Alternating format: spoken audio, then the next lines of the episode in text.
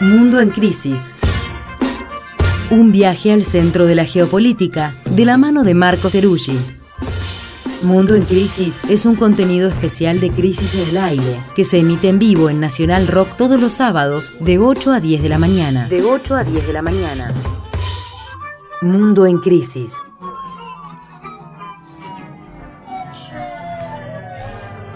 Bienvenidos, bienvenidas a la segunda hora de Crisis en el Aire. Si se eh, meten ahora en YouTube, en la cuenta de YouTube de Radio Nacional, también nos pueden ver ahí, así además de escucharnos, eh, nos ven, lo conocen a Facu Iglesias. Y comprueban que eh, no soy Mario Santucho. Exactamente. Marco Teruggi, buen día, ¿cómo estás? ¿Qué tal? Muy buenos días, muy bien. ¿Cómo andás? Creo que te tenés que poner el micrófono más cerca. ¿Sí? Para que te escuches mejor.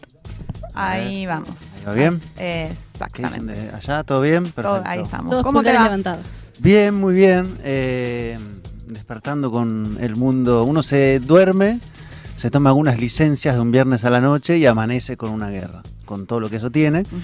Eh, pero bueno, no vine Estamos a hablar hablando de... Israel y Palestina. Palestina e Israel. Nos vine a hablar de eso porque demanda como un tiempo de elaboración que la verdad que no tuve tiempo de hacer.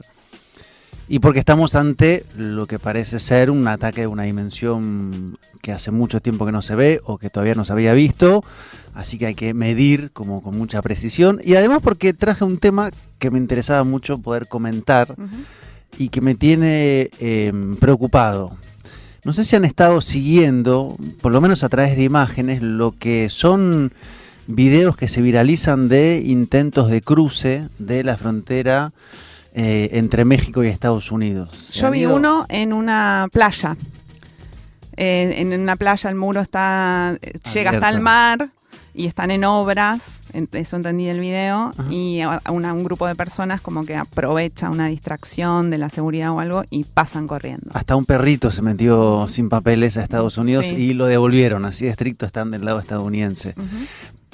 Sí, no, sí, sí, yo también uno de que estaban a- ayudando a pasar a un niñito que pasa, o sea, pasaron los padres, se ve, y están así como todos haciendo tipo como una cadena para. Claro. Y ese lo estamos Ah, sí. viendo en, en Ahí va, la justo, versión de YouTube de este programa, estamos pasando el video. Bueno, se están viralizando mucho estos videos, algunos trepando por arriba de muros, otros aprovechando muros abiertos, otros por debajo de alambres de púa, otros cruzando río. Hay como un éxodo eh, que se está agolpando y presionando sobre la frontera sur de Estados Unidos, eh, que tiene muy preocupado al gobierno de Estados Unidos y que también debería tenernos muy preocupados, voy a usar una categoría de nosotros, nosotras latinoamericanos, latinoamericanas, porque estamos teniendo un flujo de migración sin precedentes hacia Estados Unidos, lo cual da cuenta de la situación en la cual están varios países de la región, digamos. Claro, ¿no? porque es eso, ¿de qué países vienen? Bueno, hay. Primero que hay como dos grandes zonas, ¿no? Y me parece que hay como una geografía nueva porque hay un paso nuevo que no existía hace unos años atrás.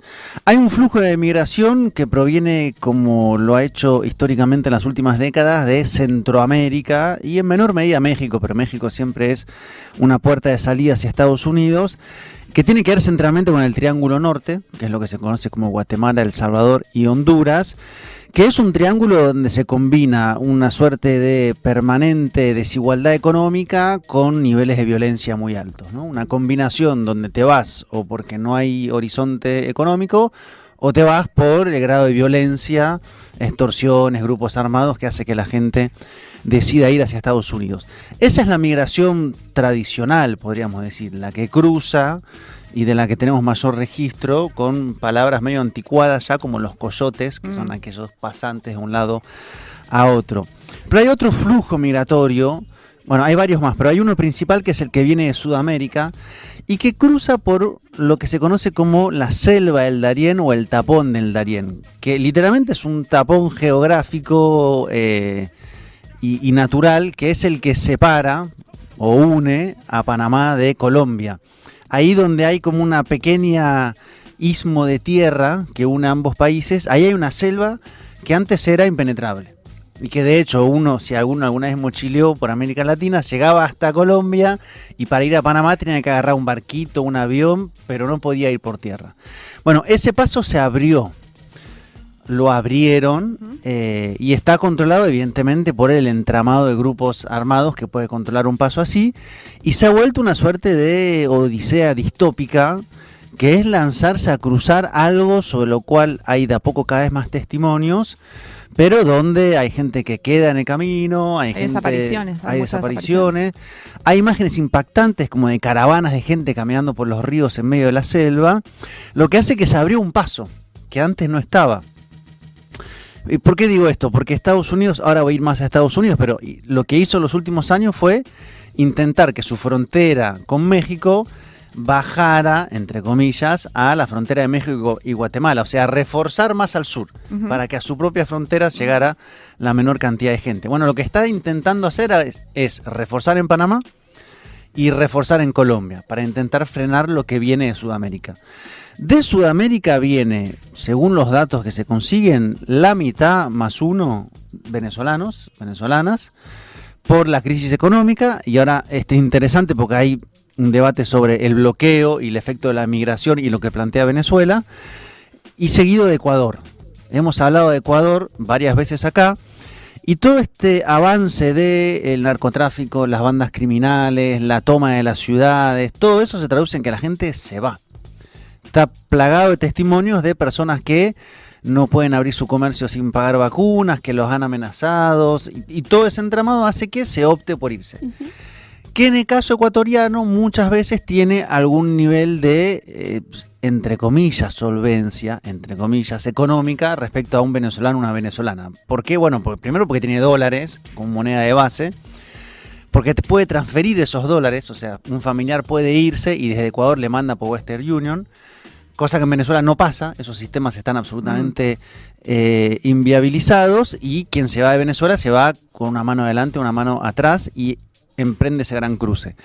Entonces, para ponerlo en términos numéricos, en el mes de septiembre Estados Unidos arrestó a 200.000 migrantes que intentaban pasar por la frontera. No se sabe cuántos pasaron, estamos diciendo cuántos arrestó. En agosto 180.000. Entonces estamos en un promedio eh, realmente muy alto, pasando los 2 millones anuales de por lo menos los que son devueltos en perspectiva para terminar el año.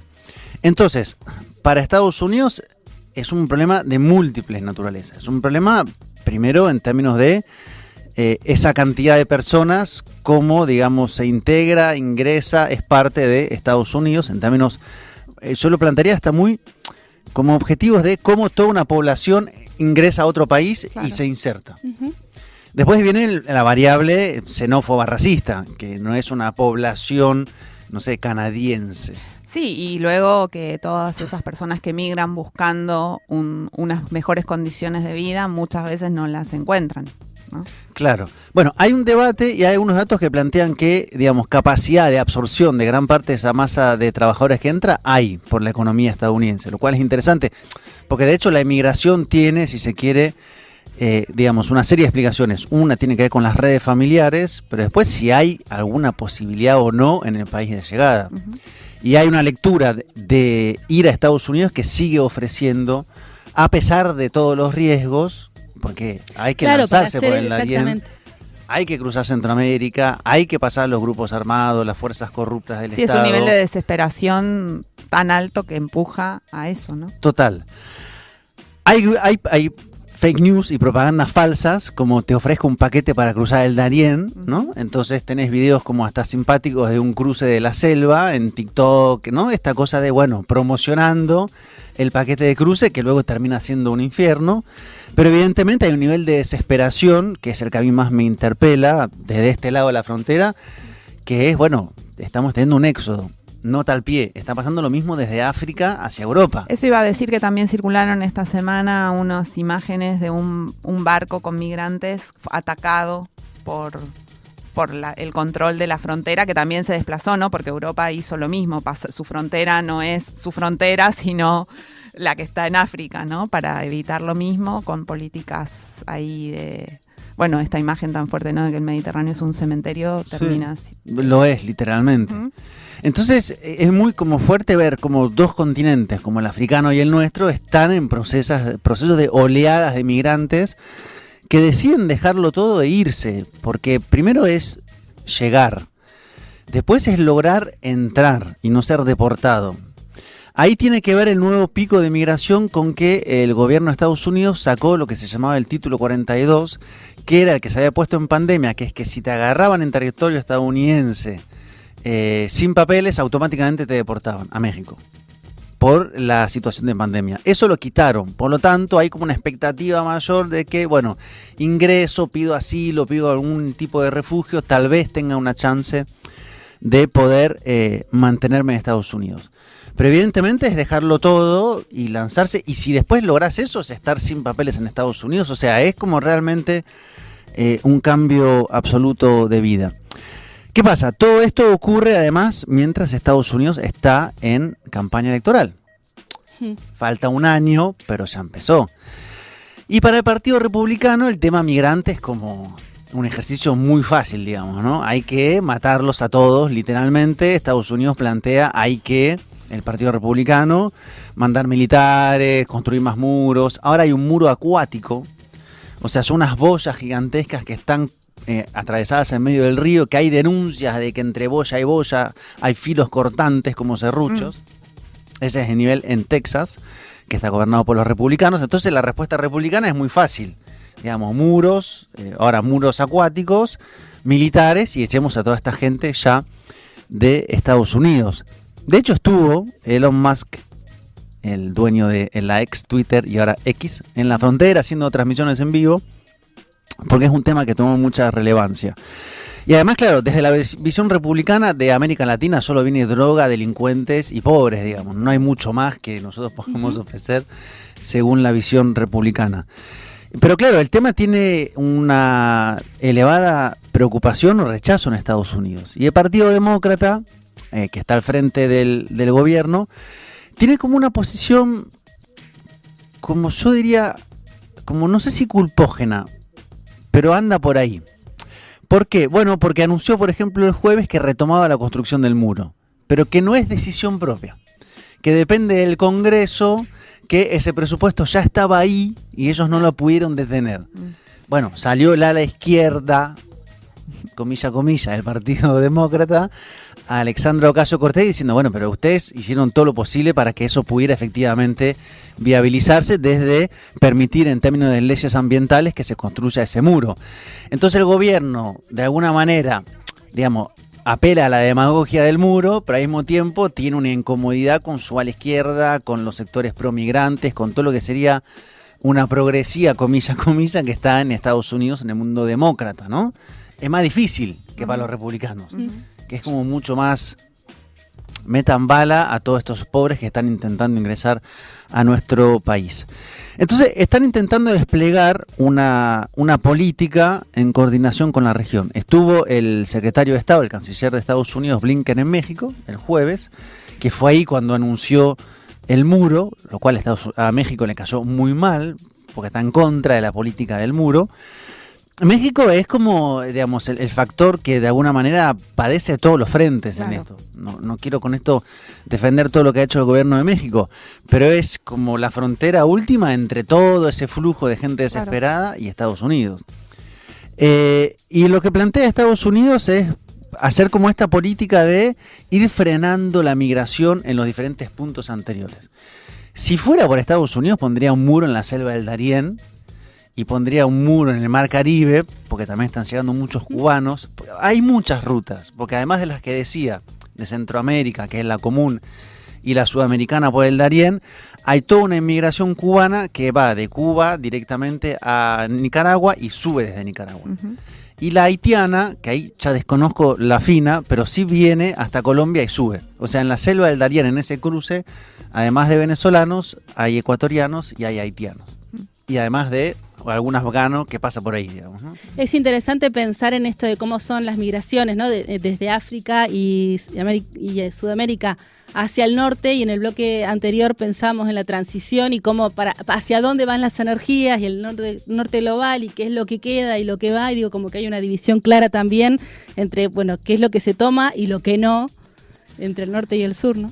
Sí, sí, nuestro lugar siempre como de digamos, de expulsión de gente, digamos, ¿no? Que es una- un síntoma de la desigualdad, un síntoma de la violencia, un síntoma de la crisis económica o estructural, diría en el caso centroamericano, o agudizada, y acá viene otro debate, por los bloqueos económicos. Claro.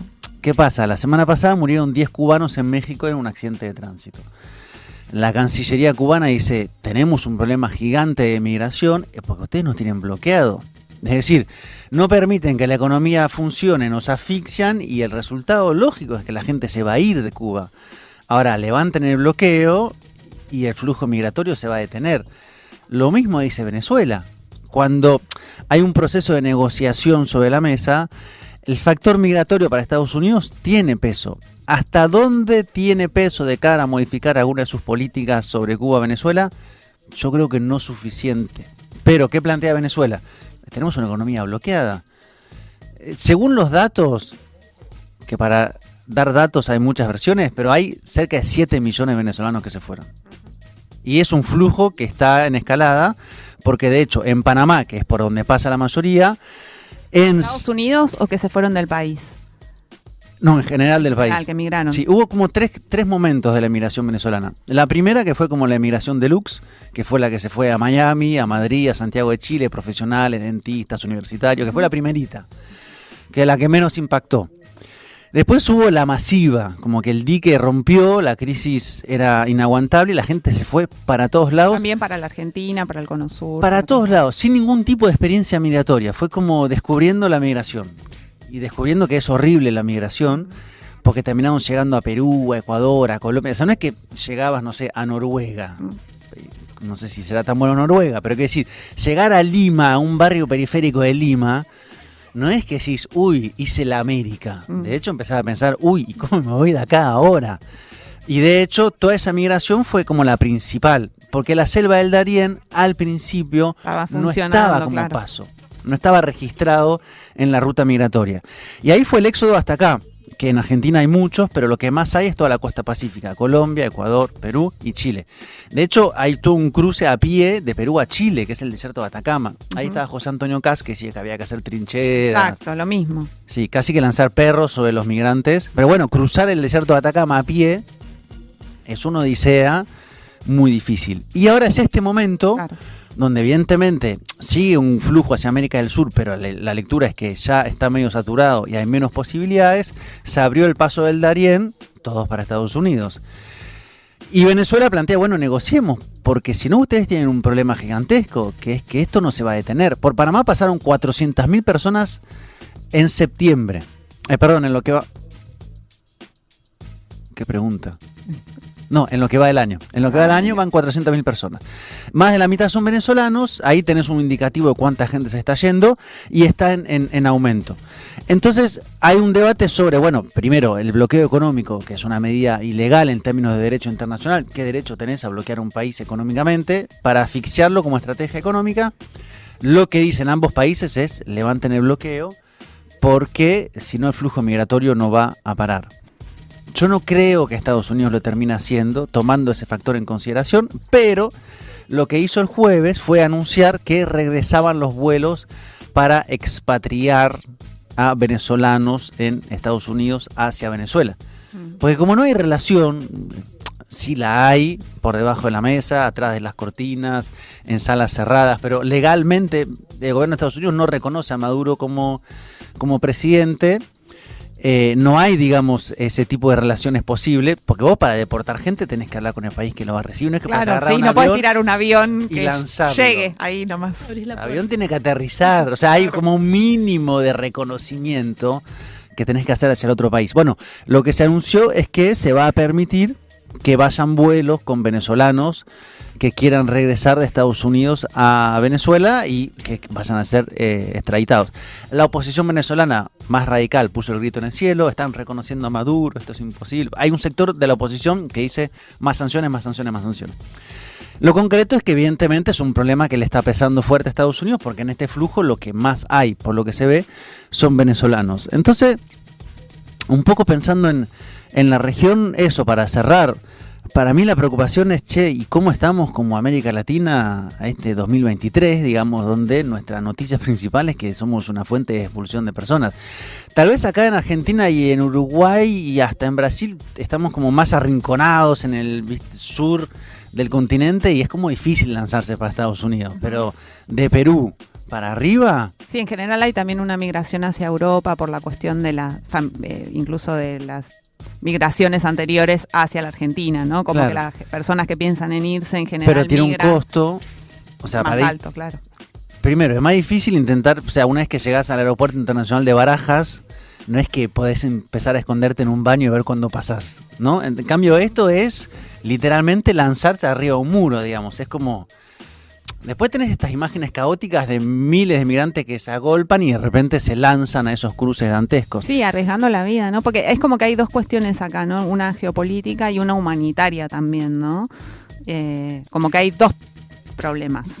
Y hay muchas veces el segundo es el que me. O, o solo se ve cuando hay imágenes ya demasiado terribles, ¿no? Que es lo que suele pasar. Lo mismo en, en- en el Mediterráneo. Cuando la imagen es demasiado terrible, provoca algún tipo de discusión, después eso se normaliza, vuelve a su causa, sigue sucediendo. Y las también pensaba en la huella en, en esas identidades que se van armando, ¿no? En haber atravesado eso, en quienes no pasan el muro, en quienes quedan ahí también en la selva, digo, cómo, cómo después eso forma y qué, qué pasará después a posteriori también. Sí, y finalmente dos cosas. Uno, la cantidad de latinoamericanos que hay en Estados Unidos, digamos. O sea, hay una población, hay un país latinoamericano dentro de Estados Unidos, más grande que Argentina en términos de, de población, digamos.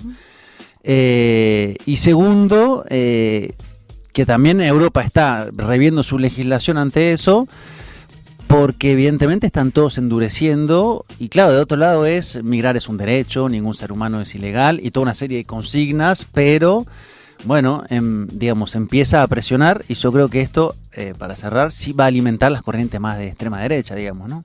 Como Donald Trump, que dice muros y balas, muros y balas. Biden, que ya enjaulaba gente y hacía muros, tiene una posición un poco más incómoda porque tiene un Bernie Sanders al lado, un Alexandra Ocasio Cortés, una serie de construcción de minorías en sus discursos, etcétera, que le es más difícil decir balas y balas, digamos, ¿no? Pero bueno, concretamente la noticia es que va a empezar el muro de nuevo a construirse y será para frenar a esta migración que presiona, presiona, presiona y desespera de la situación continental. Gracias, Marco, por este momento. Nos encontramos acá el sábado que viene. Seguramente y ahí haremos un balance de la guerra entre Israel y Palestina. Esperemos que para ese momento haya habido algún tipo de negociación. Se ve difícil.